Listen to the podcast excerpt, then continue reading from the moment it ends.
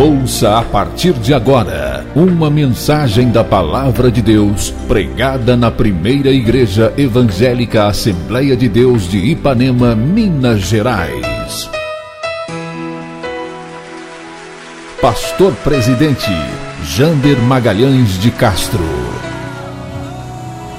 Acesse nosso site www.adeipanema.com.br. Caso queira receber as mensagens semanalmente, envie uma mensagem para o WhatsApp 33 984360898 que iremos cadastrar seu número para receber gratuitamente as mensagens da semana. Realização: Igreja Evangélica Assembleia de Deus de Ipanema.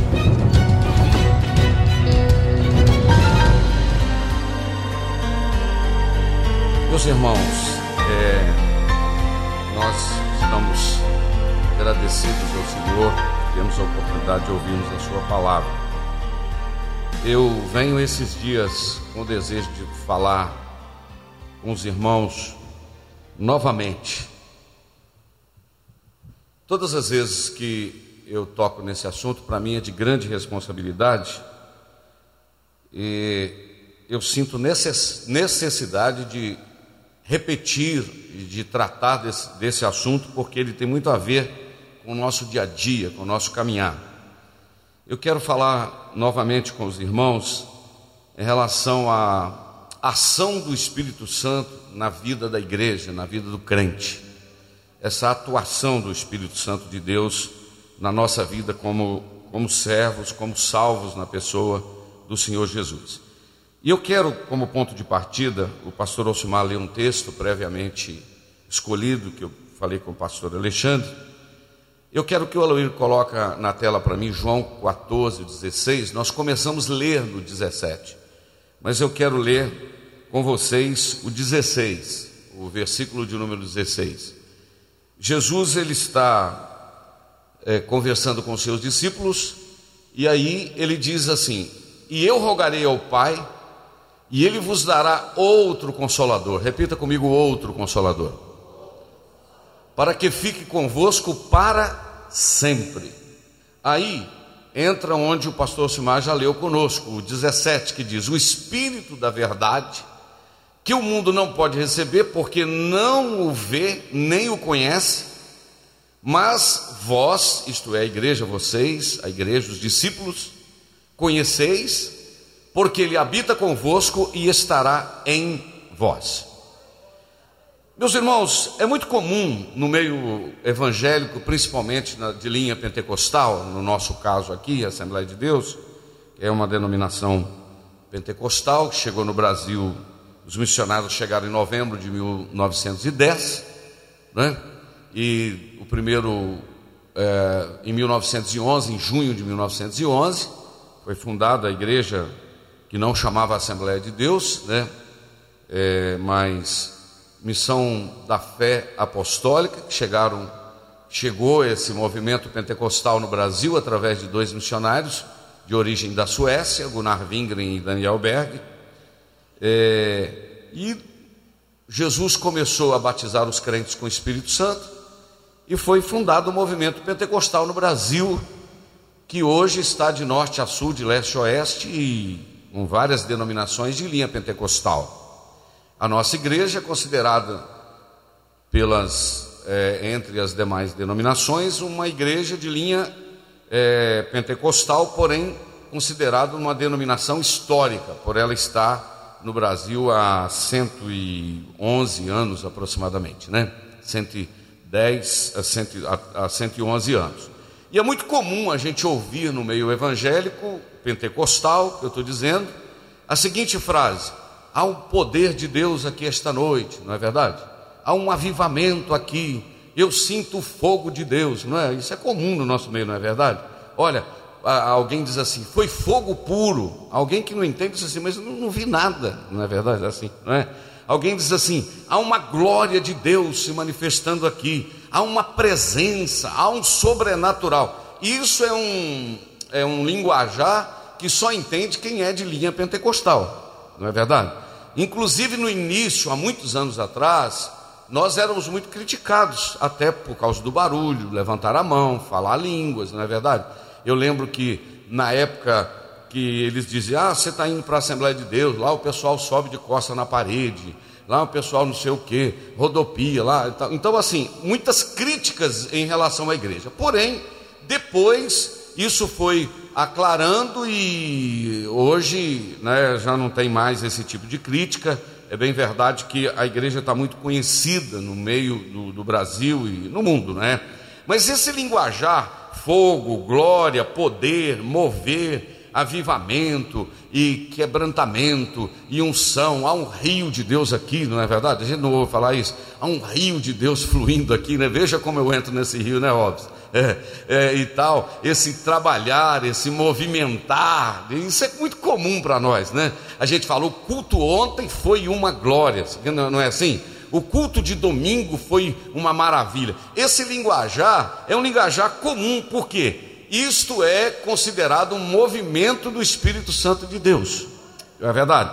Porém, eu gostaria de dizer para os irmãos que, na realidade, o mover do Espírito de Deus na vida de um homem, na vida de uma mulher, na vida de uma igreja, ele está acima desse linguajar de fogo e tal, não é? Porque às vezes o pregador né, diz: receba aí o e faz assim, não é verdade? E assopra, e receba, e toma, pega, não é? Isso é assim, bem comum no nosso meio. Mas eu quero dizer que esse agir desse Espírito Santo de Deus, há uma necessidade de nós conhecermos isso de uma forma mais profunda, porque quando você diz que o fogo de Deus está aqui, o Espírito Santo não quer dizer que ele seja um fogo, é uma atuação dele como se fosse um fogo. Não é que o Espírito Santo seja água, não, é a ação dele como água na vida da pessoa. Não é que o Espírito Santo seja vento, não, não, vento, não é? Diga-se de passagem que lá em Atos capítulo de número 2, não foi vento, foi um som como de um vento. Presta atenção, é um som como de um vento, e labaredas como que de fogo, entendeu? E o Espírito Santo também não é uma pombinha representada naquela pombinha, diz assim, não, porque desceu em forma corpórea de uma pomba, mas não quer dizer que o Espírito Santo seja uma pomba. Por quê? Nada de, de, disso que eu falei, fogo, água, vento, é óleo, né? Que o Espírito Santo como óleo e tal, como óleo, não que seja óleo né, como pomba. Não que o Espírito Santo seja isso, porque na realidade o Espírito Santo é Deus. Então, como ele é Deus, não dá para não dá para dizer que ele seja isso, essas coisas que eu falei. Então, é, algumas religiões, por exemplo, afirmam que o Espírito Santo não é Deus, não é uma pessoa, é uma força ativa. Por exemplo, eu posso falar publicamente, porque isso é público mesmo, né? está aí na internet, nos livros. As testemunhas de Jeová dizem, por exemplo, que o Espírito Santo é uma força ativa. Gênesis 1 e 1, como é que está lá na, na, na, na tradução é, novo, novo Mundo? Como é que diz lá? No princípio criou Jeová o céu e a terra, e a força ativa de Deus parava sobre as águas. Então, eles dizem que o Espírito Santo não é uma pessoa, é uma força ativa. Mas muito bem, quando nós vamos para uma busca mais profunda na Bíblia Sagrada, nós descobrimos que nós servimos um Deus trino. E esse Deus trino, composto de três pessoas, né? Nós cremos, eu tenho aqui uma definição no meu iPad aqui, que eu amo dizer, esta questão da trindade em relação pessoa, às três pessoas, nós adoramos um Deus em trindade, isto é, uma trindade em unidade, sem confundir as pessoas porém sem separar a substância. Não vou repetir porque é profundo.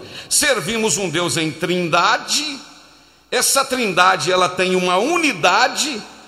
A gente não confunde as pessoas, é Pai, Filho e Espírito Santo, mas não conseguimos separar a substância. Aleluia. E eu glorifico o nome de Jesus porque isso é uma coisa tão profunda, mas dá para compreender pela fé que, por exemplo, na ação da salvação, o Espírito Santo convence o homem do pecado, da justiça e do juízo, ok? O filho perdoa e o, o pai recebe aquele que foi perdoado. Então eu tenho um Espírito Santo convencendo, eu tenho um filho perdoando e eu tenho um pai recebendo nos braços. Isso é uma coisa profunda para a gente entender, mas é uma coisa gloriosa. E esse Espírito Santo, quando eu começo a entender que ele é uma pessoa, né? Eu não estou falando, como eu sempre explico, de corporeidade. Eu não estou falando que o Espírito Santo tem corpo. Eu estou falando que ele é uma personalidade. Isto é, ele pensa, ele tem vontade e ele tem emoções. Porque uma pessoa é pessoa porque pensa, que tem vontade e porque tem emoções. Só que esse Espírito Santo, que representado por fogo, ó, esse movimento e tal, ele é uma pessoa e ele tem os atributos de Deus. Eu vou falar, assim como o Pai, assim como o Filho, o Espírito Santo é Deus. E eu poderia nesta noite é, mencionar ah, ah, sobre esses atributos de Deus, atributos que nós chamamos de atributos comunicáveis e atributos incomunicáveis. Eu estou tratando de uma coisa profunda aqui esta noite. Teologia genuína, eh, com fundamentação bíblica, não é verdade? Eu, eh, eu, esse Espírito Santo ele possui atributos comunicáveis e atributos incomunicáveis. Explica isso para nós, pastor. Bom, os atributos comunicáveis de Deus, tanto de Deus Pai como Deus Filho, Deus Espírito Santo. Os atributos comunicáveis de Deus, quais são? Por exemplo, Deus é santo. A Bíblia diz: sede santos, porque eu sou santo. É um atributo que ele comunica comigo. Ok? Deus é justo. É um atributo que eu posso aplicar a justiça, eu posso agir com justiça. Compreendeu? Deus é bom, um atributo é a bondade de Deus. Então, eu posso também aplicar a bondade. Quer dizer, são atributos que Deus tem e que ele compartilha isso com o homem. O homem pode ter o que ele tem, esses atributos comunicáveis. Mas existem atributos de Deus que são atributos que nós chamamos atributos incomunicáveis. Não é incomunicável assim de comunicar, de falar, não. Isto é, que ele não comunica com ninguém, nem o diabo tem. Não, vou repetir. Existem atributos que nem o diabo tem. Por exemplo, pastor Jander, onipotência. Só Deus é onipotente. Isto é, tem todo o poder. Aleluia. O diabo tem poder, mas o nosso Deus é todo poderoso. Por exemplo, outro atributo incomunicável de Deus, eternidade. É, pastor, mas o homem também é eterno. Tudo bem. O homem, o corpo morre, vai para a sepultura, a alma e o espírito não morrem. Então o homem é eterno. Ok. Os anjos também são eternos, sabe? Anjo não morre. Ah, tudo bem, pastor. Então como é que o senhor vem dizer que só Deus tem o atributo da eternidade. Não, querido, é diferente porque o homem é eterno a partir do momento que ele foi criado. Os anjos são eternos a partir do momento que eles foram criados. Agora, a eternidade de Deus não é a partir de um ponto. A eternidade de Deus tem a ver com o eterno passado e com o futuro. Isto é, Ele é o Pai da eternidade. Oh, aí você pode adorá-lo, não é verdade? Porque a contagem do homem é assim, ou é cronos, e Deus já é em linha reta, tanto para o passado como para o futuro.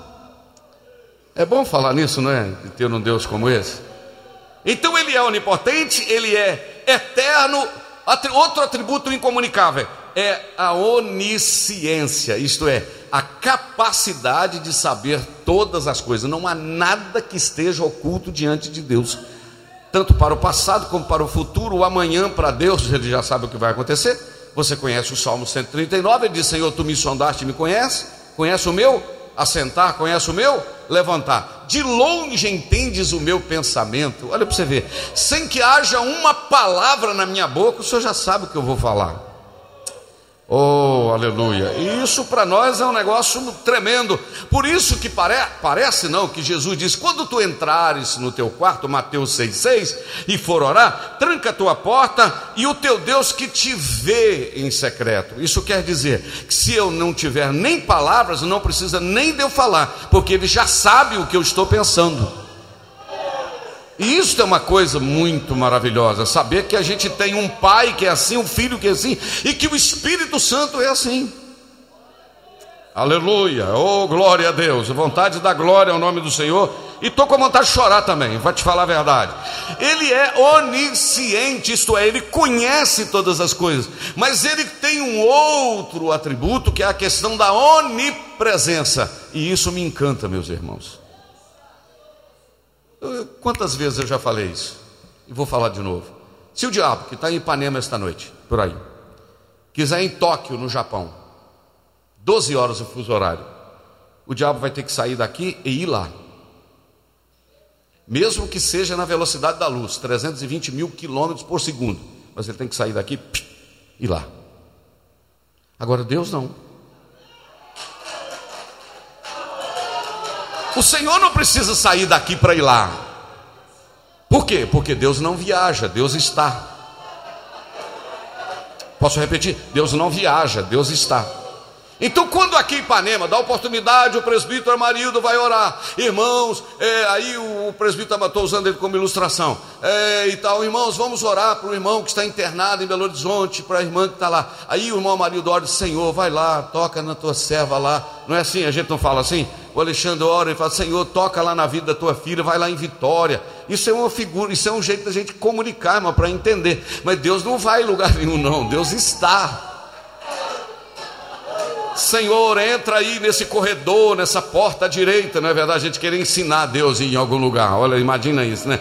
Senhor, tu sabes, vai lá, Senhor, naquele hospital, está no corredor tal, na porta tal.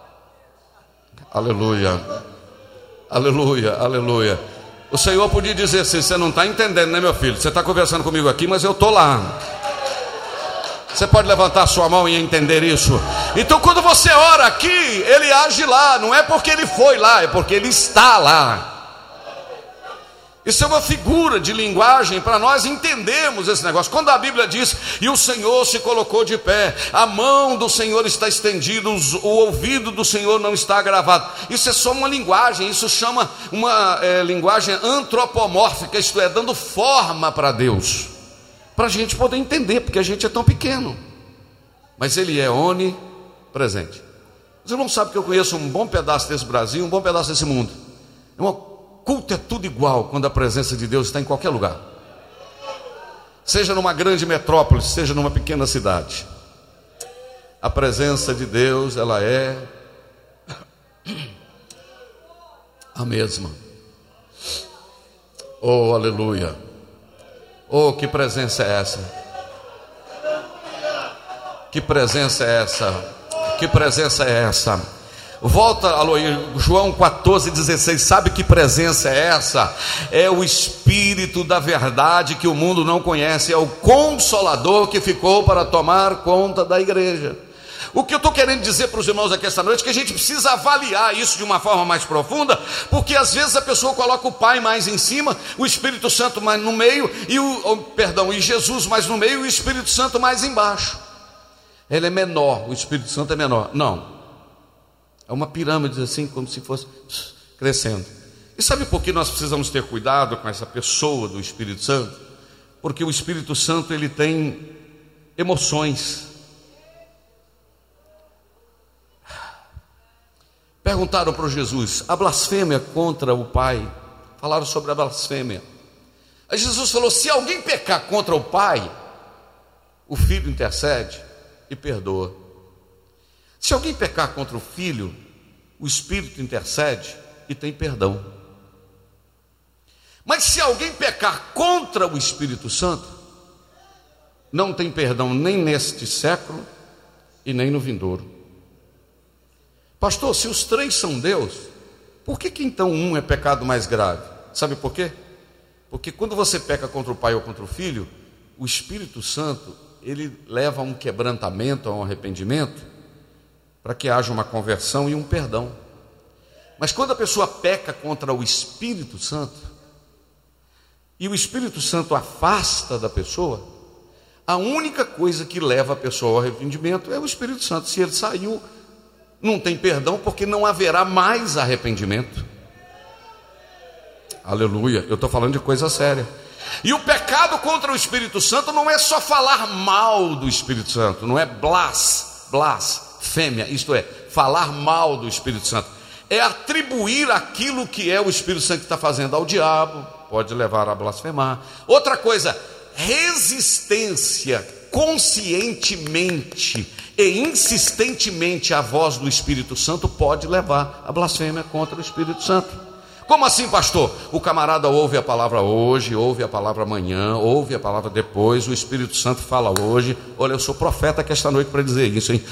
Veja bem, a pessoa está na igreja hoje, está na igreja amanhã, ouve a palavra hoje, ouve a palavra amanhã, o Espírito Santo toca, o Espírito Santo fala, traspassa a alma, entra aqui, sai aqui, traspassa o coração, a pessoa não sente, não, não tem quebrantamento e vai, vai cauterizando a mente da pessoa, daqui a pouco a pessoa não sente mais nada. Pastor, qual que é mais fácil de pecar contra o Espírito Santo? Uma pessoa que está lá no mundo, na prática do pecado, ou alguém que conhece a palavra e está dentro da igreja? Hum? Quem que você acha, pastor Simão? Como? É aquele que está aqui dentro, ouvindo insistentemente. Oh, aleluia. Irmãos, eu sinto um temor de Deus aqui nesta noite para tratar desse ambiente o Espírito Santo ficou para tomar conta da sua vida e tomar conta da igreja. Então trate ele com cuidado, trate ele com cuidado. Eu conheço casos de pessoas que entristeceram o Espírito Santo por causa da maledicência. Quem fala muito entristece o Espírito Santo de Deus. Nós aprendemos na escola dominical aqui, quem não veio perdeu, sobre essa questão da língua no domingo, não é verdade? A vida e a morte estão no poder da língua. Eu conheço pessoas, irmãos, que entristeceram o Espírito Santo porque tocaram em pessoas cheias do Espírito Santo de Deus e atribuíram a essas pessoas, e, e Deus não gostou, porque há momentos que o Espírito Santo entristece. Eu queria levar você, eu não sei o versículo de cor, mas está no livro de Isaías, e eu acho rapidamente. Vamos ver se é o versículo de número 63, já achei. Capítulo 63, versículo de número 10. Vai trazer uma afirmação interessante em relação à pessoa do Espírito Santo. Olha o que está escrito em Isaías 63, 10. Mas eles foram rebeldes e contristaram o seu espírito, ou o seu Espírito Santo, pelo que esse espírito lhes tornou em inimigo e ele mesmo pelejou contra eles. Para mim, esse versículo é um dos versículos mais sérios da Bíblia. A pessoa contristou, entristeceu o Espírito Santo, e o Espírito Santo, agora, ao invés de estar ao lado, o Espírito Santo tornou-se inimigo daquela pessoa.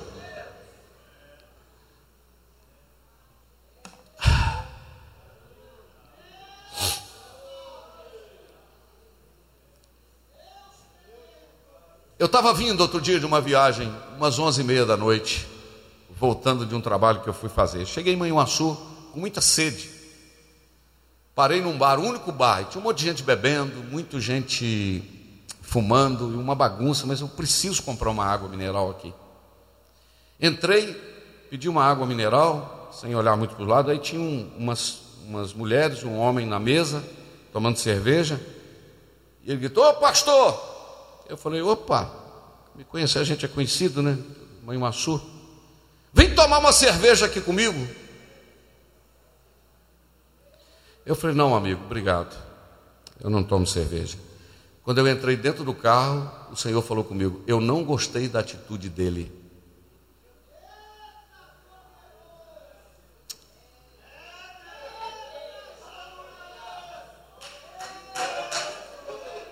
Uma pessoa em uma região nossa. Foi entregar um dízimo há um tempo atrás. E disse: Anota esse dízimo aí para encher a barriga do Jander. O Espírito Santo falou: Não gostei da atitude.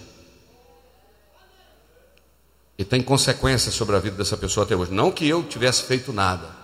Irmãos, eu não estou fazendo terrorismo aqui essa noite. Eu estou dizendo que o Espírito Santo de Deus é sensível e que o Espírito Santo cuida da noiva. Eu estou te dizendo que você é noiva, que a igreja é noiva, e quem tocar em você toca na menina dos olhos de Deus. Eu sinto a presença do Espírito de Deus. Então eu quero dizer, você rapaz que está namorando uma moça crente, respeita o corpo dela. Você moça que está namorando um rapaz crente, respeita o corpo dele, porque o Espírito de Deus mora na vida do crente.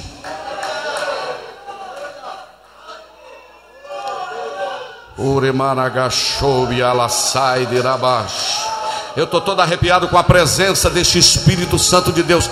Ainda existe mulher de Deus, ainda existe homem de Deus, e esta presença do Espírito Santo de Deus na vida é que faz a diferença em nós. Ah!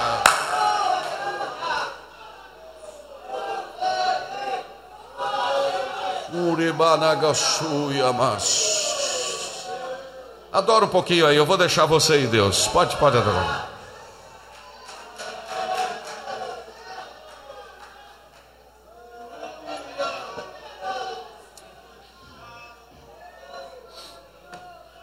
Eu contei para os irmãos esses dias atrás como é uma vida de relacionamento com o Espírito Santo de Deus. E o que está me incomodando para falar isso aqui é o seguinte, irmãos, esse Espírito Santo ele é Deus e ele ficou para dirigir a igreja. Eu estava, o primeiro texto que eu li hoje de manhã foi de Atos, capítulo de número 10, o versículo que diz assim: E o Espírito Santo disse a Pedro: Desce e vai com eles, no caso de Cornélio. Então, se o Espírito Santo dá ordem, comanda, é porque ele quer dirigir a nossa vida. Eu estava outro dia na cidade de Belo Horizonte e o pastor Silas, o Robson, conhece o Silas. O Silas é uma autoridade da Polícia Rodoviária Federal, o Alexandre conhece, o pastor Alexandre. Eu fui almoçar com o pastor Silas, ele é um camarada, um servo de Deus. Nós fomos almoçar, eu e o Anderson, nós fomos almoçar com ele. E ele contou para mim um fato, para nós, um fato que aconteceu. Ele é chefe da Polícia Rodoviária Federal, estava trabalhando na região de Goiás, da divisa de Goiás, e ele machucou a unha. Eu já contei isso, mas eu vou repetir, eu sinto de repetir. Ele machucou a unha, quebrou uma unha do dedo e à noite a unha estava vermelha, o pé meio inflamado. E ele falou: Amanhã eu não vou trabalhar, não. Quando ele foi orar para dormir, o Espírito Santo falou com ele: Você vai trabalhar amanhã. Eu preciso de você. Ele conversou com a esposa, disse: Não vou, vai, não vai. O Espírito Santo falou: Vai.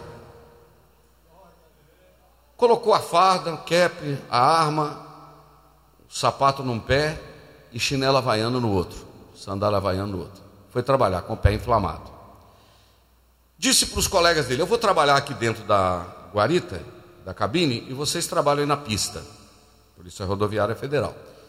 Quando deu mais ou menos umas 10 horas, 10 e pouca da manhã, Estava vindo um caminhão vermelho lá de cima, parece que vermelho, não me lembro bem a cor, ver. Ele amarelo, é a experiência que eu contei. O caminhão vinha um caminhão amarelo, que bom que os irmãos guardaram. E o Espírito Santo falou com ele: para aquele caminhão. Ele saiu do lado de fora, gritou com o colega e disse: para aquele caminhão, por favor. Traz o motorista cá dentro. Parou e tal, o motorista veio. Quando ele entrou dentro da, da guarita, o Silas disse assim: por favor, algema ele, fazendo favor. O colega dele falou com ele assim: mas como assim? Algema ele, por favor. Algemou e o Silas apontou o dedo na cara e disse assim: quanto que eles estão te dando para você levar esse caminhão roubado? Amém, irmão? Quem crê que Deus fala? Não, não, não, senhor, não, senhor. Quanto eles estão dando para você levar esse caminhão roubado? Ô moço, desculpa, desculpa aí, é, é 1.600 reais que eles estão me dando. Pegou o documento do caminhão, checou, ligou, atendeu alguém do Rio de Janeiro. Pois não, aqui é da Polícia Rodoviária Federal, nós estamos fazendo um levantamento aqui, assim, assim, assim, contou, nós estamos com um caminhão preso aqui, assim, assim, está no nome do coisa, é o senhor, do outro lado da linha, alguém deu um grito e disse: Oh, glória a Deus! Deus! Ai, ai. Aí o Silas disse: Por que, que você está dizendo glória a Deus, hein, meu amigo? Não, meu amigo, é que ontem eu fui num culto, eu sou um servo de Deus, e Deus usou uma, um profeta lá e disse assim: Meu servo, amanhã, antes das 11 horas, eu vou mandar o meu anjo e ele vai prender o teu caminhão.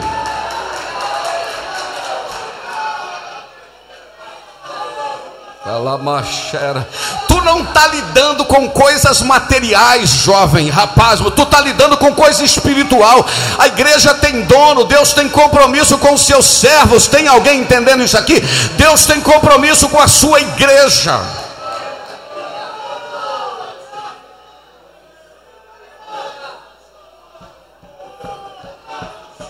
O Espírito Santo de Deus fala, o Espírito Santo de Deus movimenta, o Espírito Santo de Deus levanta, mas o Espírito de Deus também derruba, o Espírito Santo prende.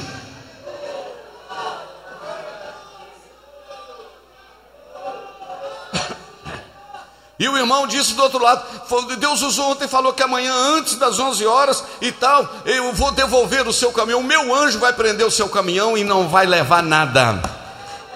Diz o meu amigo da polícia: falou, venha buscar seu caminhão, porque o seu galão de termolar, de carregar água, está aqui, né? O seu galão de água, sua corda, está tudo aqui, está tudo aqui, está tudo aqui, está tudo aqui. Você pode glorificar o nome do Senhor nessa noite? Esse é o Espírito Santo que eu estou falando em nome dele. Deixa eu ser profeta na sua vida, acalma o teu coração, porque ele está dirigindo a sua vida. Aleluia. Acalma o teu coração, porque Ele tem o controle da tua casa, da tua família. Você não está nessa cidade por acaso, você não está nessa igreja por acaso, você não serve ao Senhor por acaso. É um tempo de Deus para a sua vida. Agora é preciso que você entenda que esse Espírito Santo é Deus e que Ele tem o poder do governo. Ele pode falar, ele pode abrir porta, mas ele também pode fechar portas. Aleluia. Bendito seja o nome do Senhor para sempre. Pode adorar, eu não estou conseguindo sair daqui desse toque. Adora, adora, adora. Abra tua boca. Oh, o Espírito Santo é o Espírito da verdade, que o mundo não conhece, nem pode conhecer, receber, mas ele habita conosco, ele estará. Aleluia. Ele é chamado de Espírito de Deus, ele é chamado de Espírito Santo, ele é chamado de Espírito de Cristo, ele é chamado de Espírito de adoção. É ele que ficou para tomar conta da igreja igreja. É, pastor, mas eu não gosto dessa barulhada. Então caça um lugar que não faz barulho, porque no lugar que o Espírito Santo está tem barulho de glória a Deus e aleluia.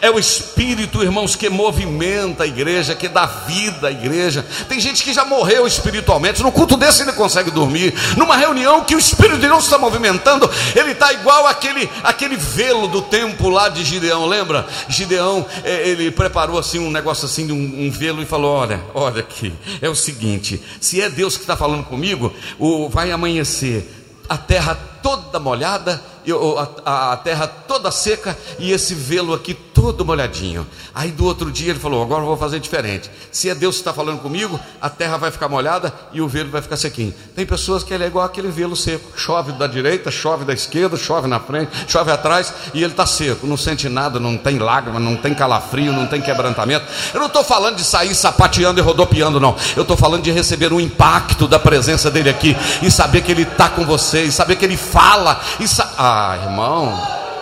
É, vou esperar o culto à noite, vou esperar o congresso para me nadar no oceano do Espírito. Até que o congresso chega eu estou nadando hoje, eu estou nadando na segunda, na terça, na quarta, na quinta. Experimenta isso.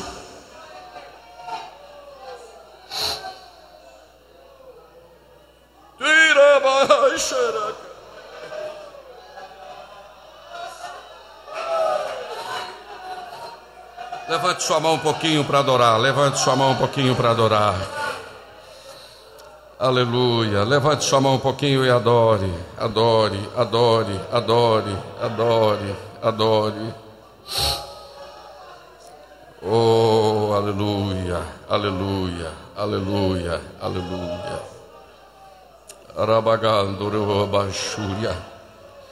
O Espírito Santo esteve no Antigo Testamento na criação. O Espírito esteve presente no dilúvio o Espírito esteve presente na vida de Moisés, na vida dos líderes, na vida de Davi, na vida de Saul, na vida de Gideão, na vida de Sansão. Isso é tremendo, irmãos, falar, falar disso. Agora vamos caminhar para concluir, nós vamos para o Novo Testamento, e aí nós começamos a entender que John Stott, grande escritor inglês, da igreja anglicana, escreveu muitos livros. Esses dias até a Vanessa compartilhou Discípulo Radical, né, Vanessa? De John Stott. Muito interessante aquele livro. Ele disse que antes do Senhor Deus mandar a igreja para o mundo, ele mandou o Espírito Santo para a igreja. O que, que, você acha disso? Antes de Deus mandar, de Jesus mandar a igreja para o mundo, ele mandou o Espírito Santo para a igreja. Então o Espírito Santo, irmãos, eu estava estudando agora à tarde ali sentado numa mesinha ali em cima, no segundo andar. Eu estava me lembrando desse trabalho que o Espírito Santo faz em relação à igreja. Em relação à igreja. E aí o Espírito Santo me fez me lembrar de Gênesis 24. É um texto conhecido. Lembra? O Senhor falou com Abraão, ou melhor, o Abraão chamou Eliezer e o que, que ele falou com Eliezer? Eliezer, coloca a mão debaixo da minha coxa, que era uma forma de juramento, ok? Coloca a mão debaixo da minha coxa e você vai fazer um juramento. Você vai lá na terra dos meus parentes, lá na Mesopotâmia, na terra de onde ele havia saído, lá perto do Eufrates, do Mesopotâmia significa Mesopotâmia, significa entre rios, o Tigre e o Eufrates. Você vai lá e vai buscar uma noiva para o meu filho Isaac. Mas você vai fazer um juramento aqui, que você não vai trazer ninguém, uma moça, que não seja da minha é, descendência, do meu sangue. Não, eu faço esse juramento. O Eliezer saiu, fez um propósito e disse assim: Vou levar uma jovem que seja da descendência, parente de Abraão. Foi lá na casa deles, no Naor, lá irmão de Abraão, foi lá para buscar um parente. E ele fez um voto. A moça, eu vou parar para beber água aqui no poço. A moça que der água para mim, der água para os camelos é essa. Quem que aparece lá? A Rebeca. Não deu água só para eles, não deu água também para os camelos. Irmão, dá água para o Daniel Antônio, para o Gerson, para o Manuel, para o Alcimar, para o Alex, para mim, é dois cupim d'água. No máximo. Agora dá água para camelo, irmão. É muito, irmão, essa moça desceu muitas vezes no tanque, na bica, para pegar água. Essa moça era muito laboriosa, isto é, muito trabalhadora. Aleluia. E o Eliezer viu que era ela, a convidou, ele, ela a convidou para casa, começou a falar, e eu estava lendo agora à tarde, eu queria que o Eloy colocasse para mim Gênesis capítulo de número é, 24, você não está falando do Espírito Santo? Estou falando do Espírito Santo. Pode ficar tranquilo que eu estou falando do Espírito Santo. Gênesis capítulo de número 24, deixa eu só ver qual versículo que eu quero que o Eloy coloque para mim. Gênesis 24, eu quero colocar é, o que ele coloca o Gênesis 24, o versículo de número 34. Aí você vai acompanhar comigo meu raciocínio. Você e mais quase 300 irmãos estão nos acompanhando pela internet. Olha lá. Então disse, disse quem? O Eliezer eu sou servo de Abraão, de Abraão.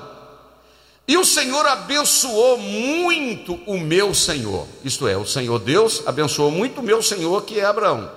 De maneira que ele foi engrandecido e o Senhor deu para ele ovelhas, vaca, prata, ouro, servo, serva, camelos, jumentos.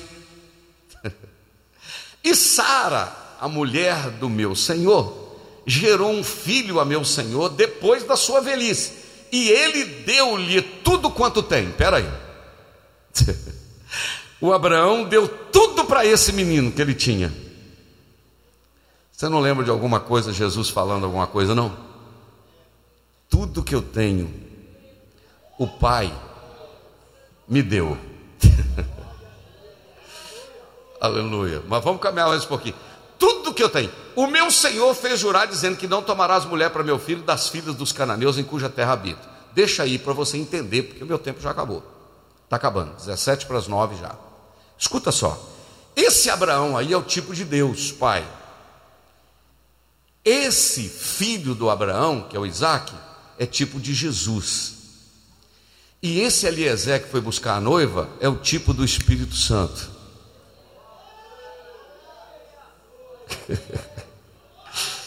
oh, aleluia.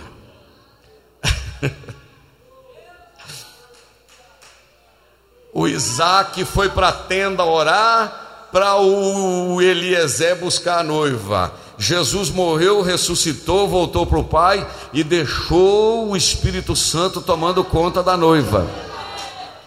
Por isso que de vez em quando o pregador toma a palavra e diz assim: Olha, tudo que o pai tem é do filho, entregou tudo para ele. Irmãos, sabe o que é isso aqui? Deixa eu fazer um linguajar mais popular para você entender. O Eliezer estava fazendo propaganda do Isaac. Falou: ó, o Isaac é bonito, o Isaac tem dinheiro, o pai dele é rico e deu tudo para ele. Qual moça que não quer casar com um rapaz desse? O moço é bonito, tem dinheiro, o pai dele entregou tudo que ele tem.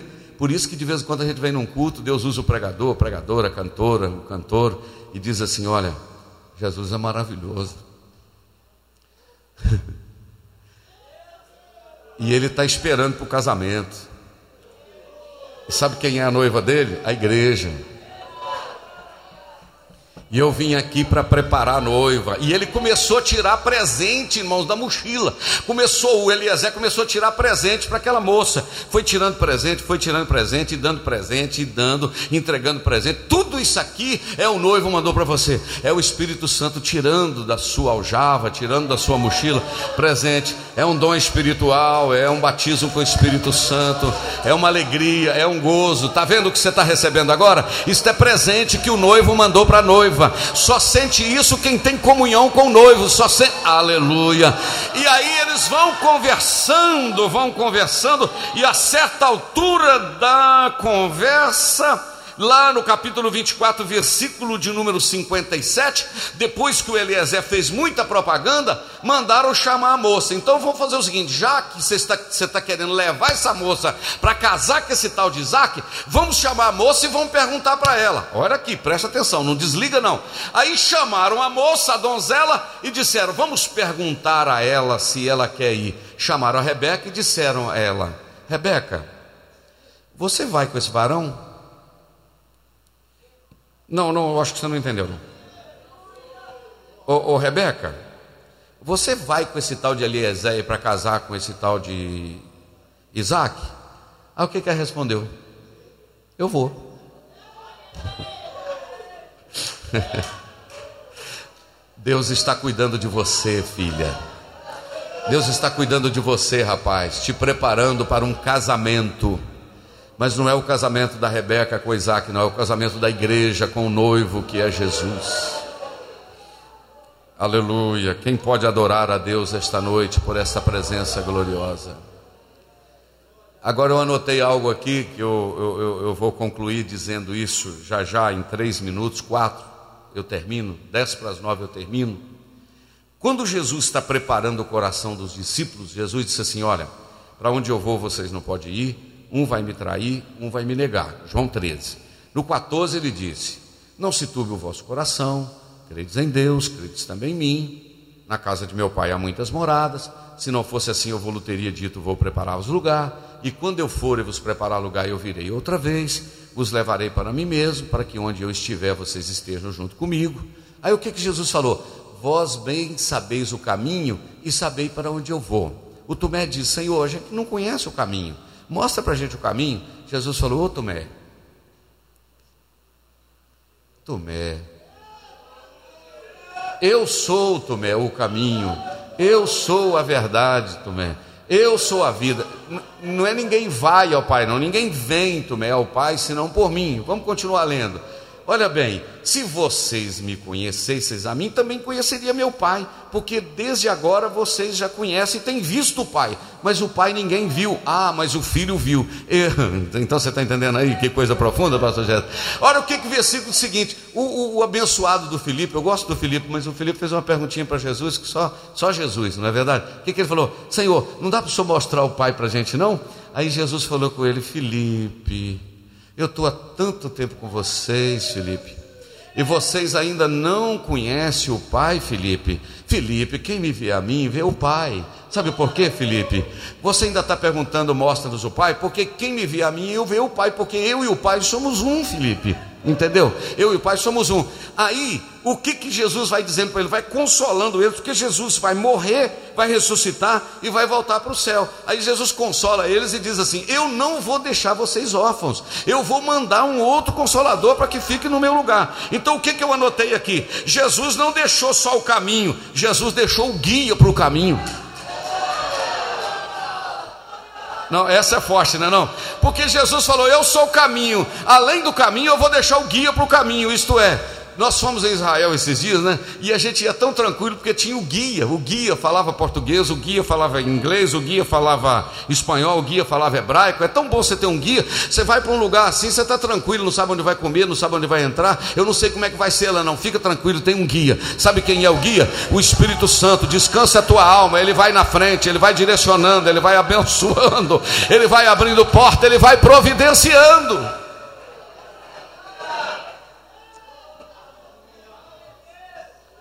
Porque ele não deixou só o caminho, ele deixou o guia para o caminho.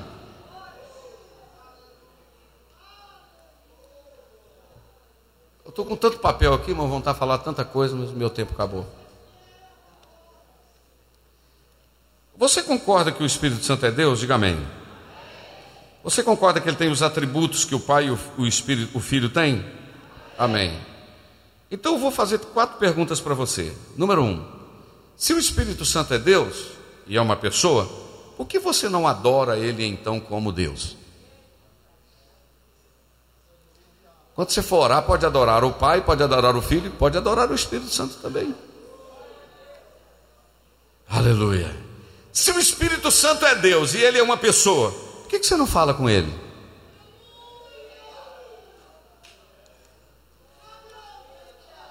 Pergunta a Ele, você já, já, viu como é que o mineiro fala? O mineiro chama os outros de bobo sem ofender, não é verdade? Ô boba, você que está namorando, pergunta o Espírito Santo se esse é o rapaz que ele tem para você. Rapaz, está namorando, pergunta se é essa moça bobo que ele tem para você.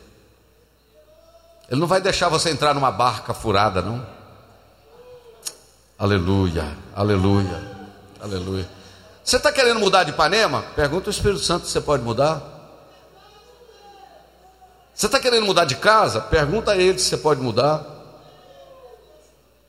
Não toma decisão sem perguntar a ele, não, porque ele direciona todas as coisas. Terceiro, se o Espírito Santo é Deus, então por que nós não nos submetemos a Ele? Aí eu vou voltar num texto de Atos 16, que eu amo falar esse texto. Eu amo falar isso. Você sabia que tem hora que a gente prega e tem pessoas que não recebem a palavra e ainda zomba do que você fala? Não é verdade? Só que quando a gente está falando na autoridade do Espírito Santo, o problema é de quem zomba, não é? Então, Atos capítulo de número 16, o que, que está escrito? Versículo de número. Vamos lá para o 4, Aloy. Vamos lá para o 4. Diz assim: E quando iam passando pelas cidades, lhe entregavam para ser observados os decretos que haviam sido estabelecidos pelos apóstolos e anciãos em Jerusalém. Vai para o 5. É, vamos mais, vamos para o 6, que eu não sei qual é o versículo. Muito bem. E passando pela Frígia e pela província da Galácia, foram o que, irmãos? Foram o que, irmãos? Impedidos pelo Espírito Santo de anunciar a palavra na Ásia. O que, que o Espírito Santo fez? Impediu Olha o versículo 7. E quando chegaram a Mísia, intentaram ir para Bitina, mas o Espírito Santo não lhe permitiu, impediu de novo. Não, quem está pegando isso aí? Naquela noite, o apóstolo Paulo teve uma visão e viu um varão da Macedônia. O que, que o varão da Macedônia dizia? Passa a Macedônia e ajuda-nos. Vou lhe fazer duas perguntas e todas duas a resposta é sim, pode responder sim. Paulo, com a sua equipe, queria ir para a Ásia pregar o Evangelho, sim ou não? Paulo, com a sua equipe, queria ir para a Bitínia pregar o Evangelho, sim ou não? Mas que Espírito Santo é esse que impede Paulo ir para a Ásia e impede Paulo ir para a Bitínia? Que Espírito Santo é esse que proíbe? Se eles estão querendo pregar, deixa eles ir. Só que aqui, meu amigo, não é pregar onde eu quero. Aqui é pregar onde o Espírito Santo quer. Não, aí não. Quem entendeu isso aí? Aqui não é pregar em qualquer lugar, aqui é pregar no direcionamento do Espírito Santo. Você pode mudar de casa, mudar de carro, você pode mudar de, de, da rua, pode mudar. Assim, de uma casa número 222 para 227, a minha é 222. Se eu mudar para 227, o pastor Gerson mudar para mim, é uma coisa normal, sim. Mas em relação à pessoa do Espírito Santo, não se pode dar um passo. Porque direção de Deus marca futuro.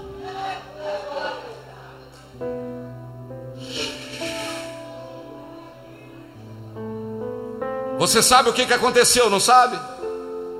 Paulo, na noite seguinte, no dia seguinte, versículo de número 10 do capítulo 16, e logo depois desta visão, procuramos partir para a Macedônia. Só a título de você aprender, você pode ver aí que o verbo partir está no plural. Procuramos, não é procurei, procuramos, porque a partir desse versículo que Lucas entra na caravana missionária de Paulo. Até ali, Lucas está escrevendo na terceira pessoa. Paulo fazia isso, Paulo foi em tal lugar. Agora não. Agora o Lucas entra. Procuramos partir para Macedônia, concluindo que o Senhor nos chamava para anunciarmos o Evangelho na região da Macedônia. Sabe o que, que aconteceu? Foram para Macedônia. Macedônia era no norte da Grécia, incluía a cidade de Filipos, Tessalônica. a primeira cidade que eles chegaram foi de Filipos, a porta da entrada da Europa. Sabe por que nós estamos pregando aqui esta noite? Porque Paulo obedeceu a voz do varão. A porta do Evangelho entrou na Europa. A porta do Evangelho veio para os Estados Unidos. A porta do Evangelho veio para o Brasil. E nós fomos alcançados. Porque um homem resolveu andar na direção do Espírito Santo. Posso te dar uma resposta? Posso te dar uma resposta que você está preocupado? Sabe por que você não tem paz no coração em relação ao que está fazendo? Porque você está decidindo por sua conta própria. Seu Espírito Santo, pastor, mas como é que é isso? Isso é complicado. Parece complicado, mas conversa com o Espírito Santo e diz: Espírito Santo, eu não quero sair da direção do Senhor. Sabe o que, que ele vai fazer? Ele pode te responder de forma audível. Você pode ouvir aqui no seu ouvido, ou ele pode falar no seu coração, ou ele pode usar alguém para falar com você. Uns anos depois que eu mudei para cá, eu estava num momento de muita luta aqui, enfrentando os negócios. Eu falei: Você quer saber de uma coisa? Eu não tô, eu vou mexer com esse negócio de Ipanema, não, estou vazando. Vou orar, Aí fiz uma ligação, um telefonema, uma amiga nossa, a missionária Jocely, lá de Viçosa, né, Eunice? Esposa do pastor Osés, conversando com ela no telefone, ela falou: Vamos orar. Aí eu falei: Vamos orar. Deus tomou ela no manto do outro lado lá. E ela simplesmente disse para mim: Deus falou com ela: Não mude um passo, fica onde eu te pus. Eu falei: Pronto. Você quer saber como é que Deus fala? Posso contar, Denise? Domingo a Denise estava do lado da, da, da Tayane ali e a Simone. E a Denise falou lá no coração dela, essa Denise, essa jovem aqui, ó. Ai, que vontade de dar o meu testemunho hoje, porque hoje está fazendo seis anos, dia das mães, que eu voltei para Jesus. Ela orou lá, foi ou não foi, Denise? Lá no banco. Quando ela orou lá, o playback dos adolescentes tinha dado uma agarradinha. Aí o Rosa falou: então quando resolve ali, a Denise vai falar.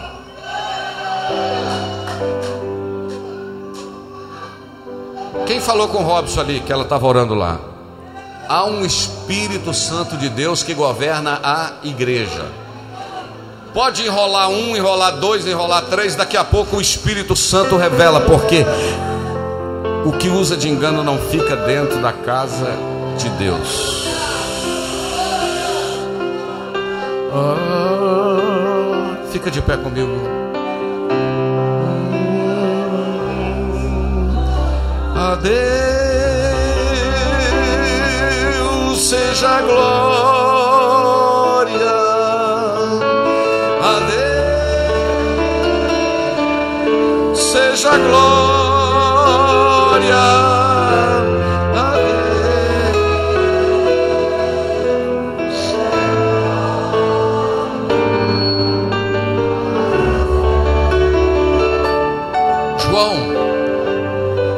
João, enquanto Coloca João 16, 13. Uremana sokamayu Hum.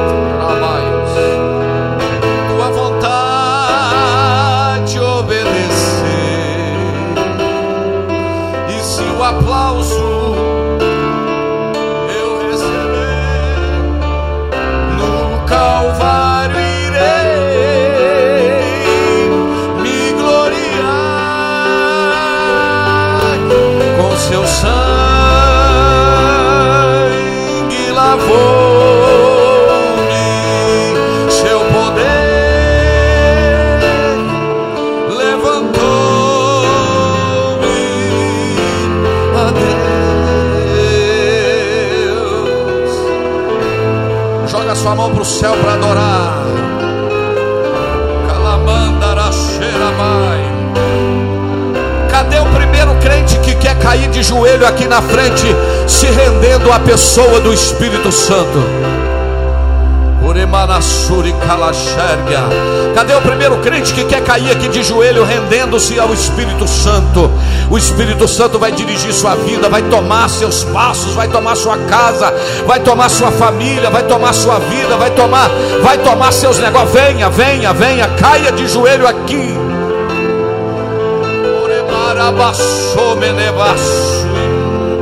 Isso, enche os corredores. Tem muito tempo que eu não faço isso. Lavou-me seu poder.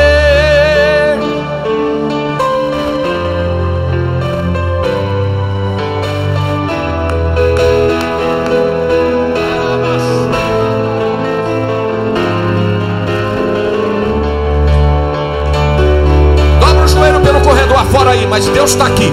Só vem quem entende, quem não entende, não vem.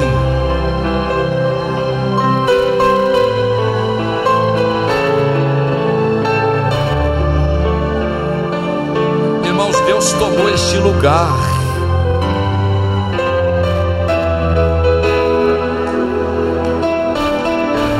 Receba o renovo do Espírito Santo na sua vida receba o batismo com o Espírito Santo. Quero viver para ti, Ramaiosai, tua vontade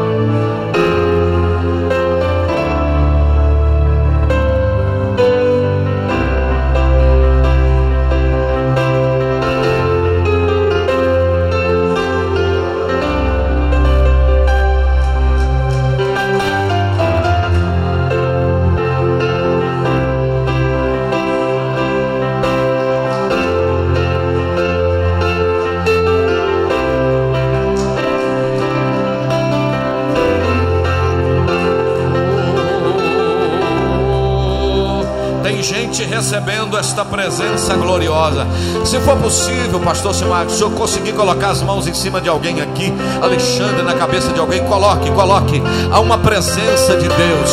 Quem tem vida, nós somos pentecostais, nós queremos no mover do Espírito. Tem 90% da igreja de joelhos aqui. Oh, continue com esse louvor, Marquinhos rebala, massou, me levar,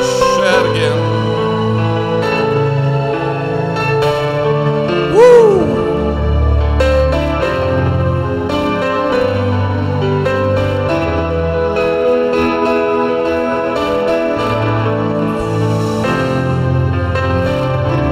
Que presença é essa?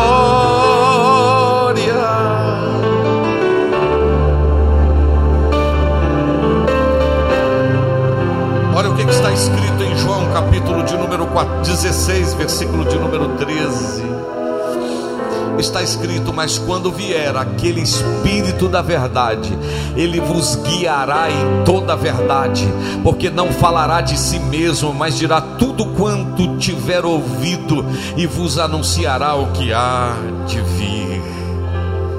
Aleluia, aleluia, aleluia, aleluia, aleluia.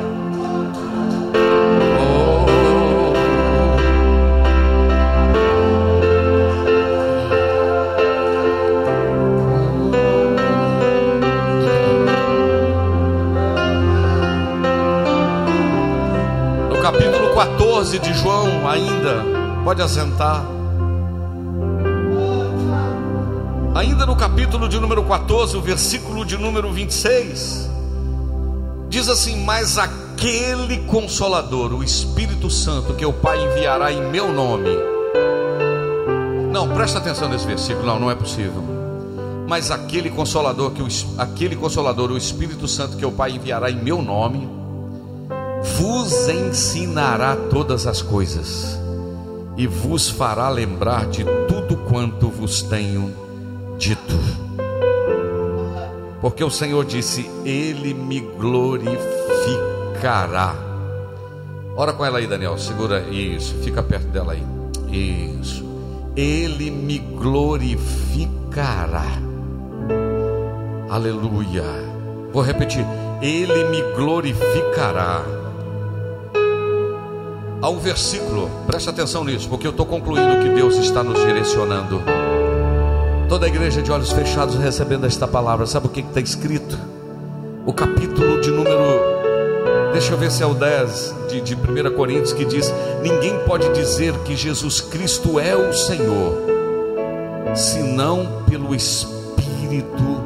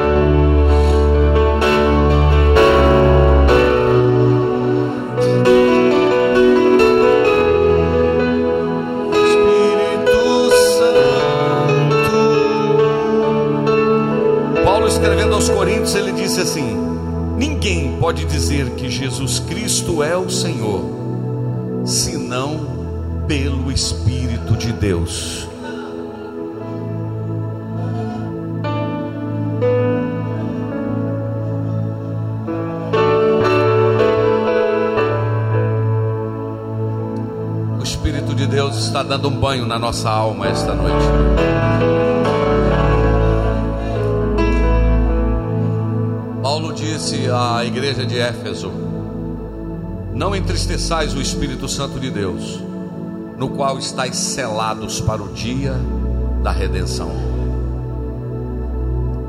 Sabe o que é selo? Selo é autenticidade, é autenticação, é garantia, não propriedade. Glória a Deus. Nós vamos terminar agora a nossa transmissão. Nós chegamos a praticamente 300 pessoas nos acompanhando aqui ao vivo. 297 teve um momento que eu vi.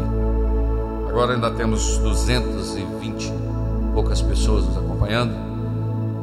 E como o Robson disse no domingo, muita gente colocando carinha de choro, aleluia, glória a Deus, porque é uma presença, né? Que Deus abençoe a todos. Podemos concluir ali. No final, nós estaremos orando pela vida de cada um dos irmãos que estão nos acompanhando e dos que estão aqui presentes também. Deus abençoe a todos. Até a nossa próxima transmissão, domingo, na Escola Bíblica Dominical. Você ouviu uma mensagem da Palavra de Deus pregada na primeira Igreja Evangélica Assembleia de Deus de Ipanema, Minas Gerais. Pastor Presidente Jander Magalhães de Castro.